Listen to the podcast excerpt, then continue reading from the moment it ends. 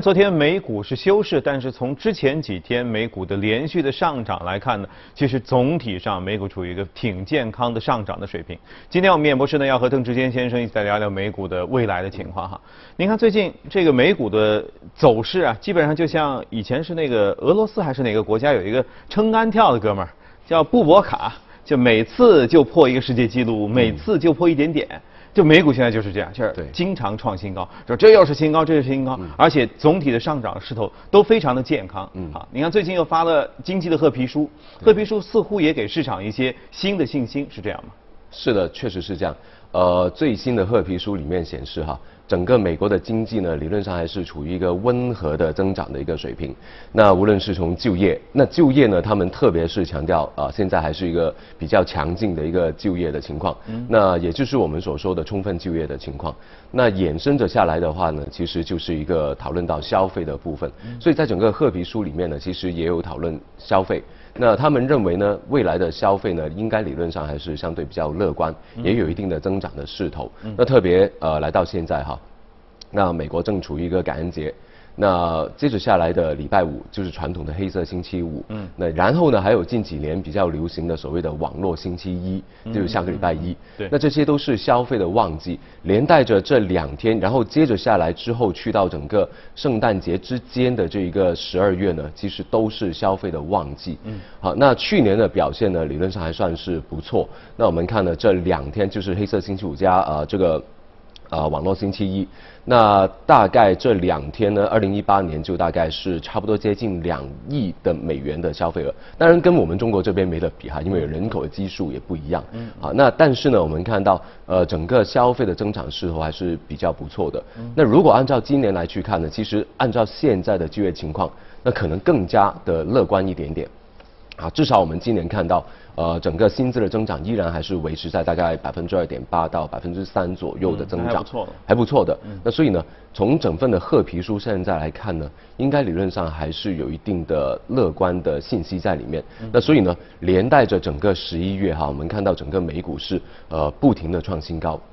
啊，特别是呃这个礼拜，我们看到虽然说每一天只是涨那么一点点，百分之零点几，那给信心，这很好的一个提升啊。对对，没错。所以呢，整个美股呢，现在呃很多方面的一些利好的因素都是存在的。嗯嗯。呃，只不过呢，可能我们是稍微略微有一点点的担心，就是呃整个的消费其实从十一月就开始去讨论，那十一月以来的话，不停的往上涨，这些会不会已经有一些提前的反应呢？那如果是十二月份，又会是怎么样的一个情况？所以这里的话，其实我们会有一点点，就是会不会有呃冲高之后有一定的调整呢？好，所以呢，呃，我们没有办法去非常精准的，就是预测，我们只能够说，我们先做好准备。所以在整个美股里面的话呢，其实我们从格局上面来看哈，呃，消费板块我们一定要去关注的，其他的话可能就是一些相对比较稳健一点的行业，这样去想了。所以美股总体来说呢。乐观，我们还是要这样去看啊。但是谨慎的准备，我们还是要啊要去做好一定的准备措施哈。也就是说，哪怕是防御，也是叫预防性的防御，是吧？对的，没错。其实，就是按照目前我们来看，总觉得这么美好吗？什么大事都没有。但是呢，你也得担心说，哎，会不会突然之间有什么幺蛾子出现？嗯，对的，对的。那么在目前这样一个状态下哈，你说我当时今天我在看这个呃您这这个稿子的时候，我也在想，美联储是不是如果我们往前看的话，美联储当年说加息的时候，是不是有一点操之过急？就如果他一年多前他说我们不加息，我们再慢慢的缓个半年的话，其实。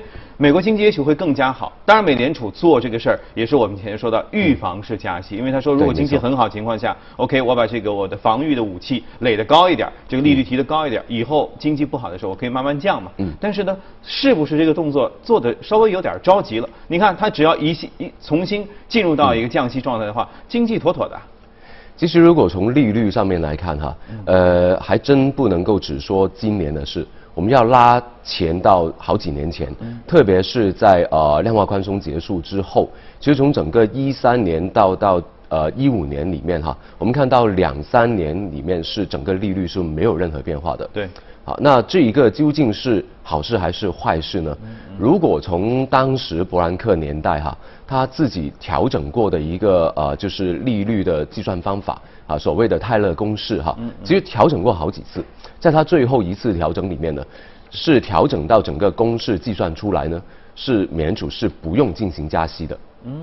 但是我们发现，来到现在，整个泰勒公式显示，跟现在的利率。这一个差距呢，竟然有百分之二点五左右，也就是说，泰勒公式所计算出来的利率应该大概有百分之四左右。嗯，也就是说，其实美联储现在理论上是应该继续加息的，但当然，从整个环球的经济结构上面来说，好像不太允许加息加到这么的快。嗯，所以呢，伯南克之后耶伦的那个年代呢，其实他也不敢。但是呢，很坦白说，如果真的是继续在量化宽松。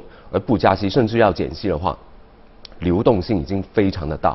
我们现在会过热。会过热。我们看到整个呃呃，就是货币供应量上面来看，曾经去到四点五万亿这么高，但是好不容易减了一个亿去到三点五，现在又回到了四。啊，那整个这样的货币供应理论上是非常的庞大。那我们看到之前的热钱推出来之后，呃，无论是美股也好。慢慢也看到整个债券市场全部都已经投进去。我们看到十年期的国债息率曾经去到百分之一点五这么低，那也就是说债券的价格已经非常高，呃，好不容易回到了大概接近百分之一点八、一点九左右，现在又回到了百分之一点七六附近。是。所以整个无论是股票啊、债券，好像全部都已经买了上去。那现在接下来又要做什么呢？钱还是有很多。那所以我们现在只能够说，在美股如果真的要去做的话。呃，要紧盯着它的呃利率政策、货币政策来去看。那如果真的是现在的一个情况来说呢，我们更加倾向于呃认为它的减息的动作应该不会再有这么强烈了。嗯，因为我们看到整个美联储主要可以投票的官员，连之前赞成鸽派的那一位，他都已经开始改变呃他的语气，说哦减息已经差不多呃够了。嗯，那所以呢？如果之前认为减息可以刺激股票的话，现在理论上已经没有了。嗯，啊，那股票靠什么呢？主要还是靠业绩的推动，还有包括真真正正的呃整个经济的数据来去推动。按照现在经济数据上面来看的话，应该理论上好坏参半，但主要的一些领先指标呢，我们暂时看起来只是略微增速放缓了一点，还没有进入到一个真正的衰退，所以暂时我们还是相对乐观一点的。呃，那么从未来来看哈，你看二零二零年马上到了，很多机构也开始预测说联储在二零二零年它可能的动作是什么？因为也有说两次，可能预计会降两次。我看多一点也有说预计会降三次。嗯，你们的观点是什么？呃，今年的话呢，其实我们预计是降息两次的，那最后降了三次哈。但明年的话呢，我们暂时没有一个呃呃加减的一个看法，暂时我们维持在一个中性的一个呃按兵不动、中性的一个水平。呃，但当然从一个利率的期货上面来看呢，暂时我们看到呃彭博也好，其他的机构也好，可能预计明年会有一次的降息。嗯嗯。好，但是呃可能是下半年。可能是下半年，好，那但是呢，这个概率不会说特别的高，大概只有百分之二十五左右，啊，暂时看起来不会很高。嗯，那如果说明年有可能是一次的减息的话，呃，二零二一年又是怎么样呢？从整个呃利率的中间数来看的话，其实反而是二零二一年呢，有可能利率是回升的。嗯嗯，啊，也就是加回去，重回重加息的那个加息啊，对，有可能会是这样，因为很坦白说，如果按照现在的一个经济水平来说，美国不单只是它自己确实还有一定的增幅，而且对比起其他的一些国家，比如说欧洲的一些国家，欧洲好像半只腿已经进入到衰退了，但是美国还没有。如果按照这种情况来说的话，美国还真的没有太多的减息的空间。嗯，那如果真的看到经济还有一定增速的话，你如果不进行一定的加息或者紧缩的一些货币政策，万一去到环球的经济真的出现问题的时候，嗯，呃，他们理论上来说子弹是不够的，防御性的措施。还是不足够的。工具不够，那有时候那那真的就很难应对突发的情况了。对的，对的，这也是现在呃欧洲央行新任的主席哈拉贾德现在面对的一个困境，没有太多的工具，工具箱里面工具不够，好，他面对了就前任给他一个公文包，打开之后，嗯，没有东西基本上什么东西 都没有，只是一个祝福。对的没错希望你能够在就是这样。好好干。啊。嗯，那么按照这样的话，看来就是全美最希最希望联储能够继续有动作的，可能就是总统特朗普了哈。对没错那那么明年又是一个大选年，现在有很多这个啊重量级的候选人都宣布参选啊。昨天我们在节目当中还在说，布隆伯格也参选。嗯对布隆伯格无论从哪个方面来说，做商人又做过政客，呃，身家啊都比特朗普要大出一大块。这个应应该会形成一个非常激烈的竞争哈。面对面对竞竞争的格局的话，市场会不会也做出一些什么反应？呃，其实呢，暂时哈，我们从民意调查上面来看呢，呃，特朗普的支持度呃，比起之前确实是有一定的提升。那主要呢，还是他的政绩看起来不错。他的政绩是什么呢？很少有人，很很少有总统会把他的政绩。呃，归纳在一个股票市场里面，他是这样去做，把股票放到自己的这这份成绩单里面。确实是好啊。确实是好的。今年以来的话，我们看到标普五百呢是涨了百分之二十五。嗯。啊，那还不算还不算科技这一个行业。对科技这一个行业，单一个行业我们看到十一个大行业里面，科技竟然是涨了百分之四十。嗯。啊，这一个涨幅是非常厉害。那呃，暂时呢看起来特朗普他想要做的东西。呃，都好像有一定的实现，嗯，那所以呢，从民意调查上面来看呢，呃，是有一定的支持度。那现在的竞争对手无论是谁哈，呃，难度是比较大的，嗯。而且呢，现在以美国的整个社会情况来说呢，呃，有一个情绪是比较高涨，就是民粹，啊，无论是美国或者欧洲，现在都面对着这一个呃呃动荡的一个环境，民粹主义比较高涨。好，那当然，呃，不同的地区有不同的看法。嗯。呃，暂时呢，对特朗普来说，理论上是好事。嗯。好，那对他的竞争对手来看，就要看他未来的策略，究竟要打一个什么样的牌。如果要打经济牌，现在看起来，特朗普好像做得不错。嗯。那可能他要从其他的地方去做。嗯。好，那所以暂时我们还不知道他真正的竞选的一个计划是怎么样。嗯。只能够从他的自己的背景来去跟特朗普去对比，好像。呃也不错，是呵 对，最终他的呃策略怎么样呢？还要关注一下，是那明年才知道因为。特朗普三支箭嘛，基建好像一直也没有太太怎么呃，说。唯一一个好像没有怎么太大动静的对，一样就是。起了一阵子哈，说嗯造对墙啊什么，但后来又又没有没有说下去对。所以你也不清楚他未来会不会再拿出几个新的箭来，好箭来，再和大家一起来较量一下哈。嗯那么按照这样的趋势的话，你觉得从美股来看，如果它要继续这个就能够强劲下去，一方面您说业绩有哪一些热门行业是可以持续看好的？如果真的从业绩上面来说哈，嗯有两个行业还真的是蛮不错，一个是医疗，另外一个就是通信服务。嗯那先从医疗上面去讲哈，其实二零一八年呢，整个医疗板块的表现呢，呃，盈利跟营收都是双双有增长的。嗯啊，大概盈利的增长是百分之十三左右。嗯但是呢，去年的整个美股的盈利增长啊、以标普五百来看的话，平均的盈利增长是百分之二十，所以它是落后于大盘的。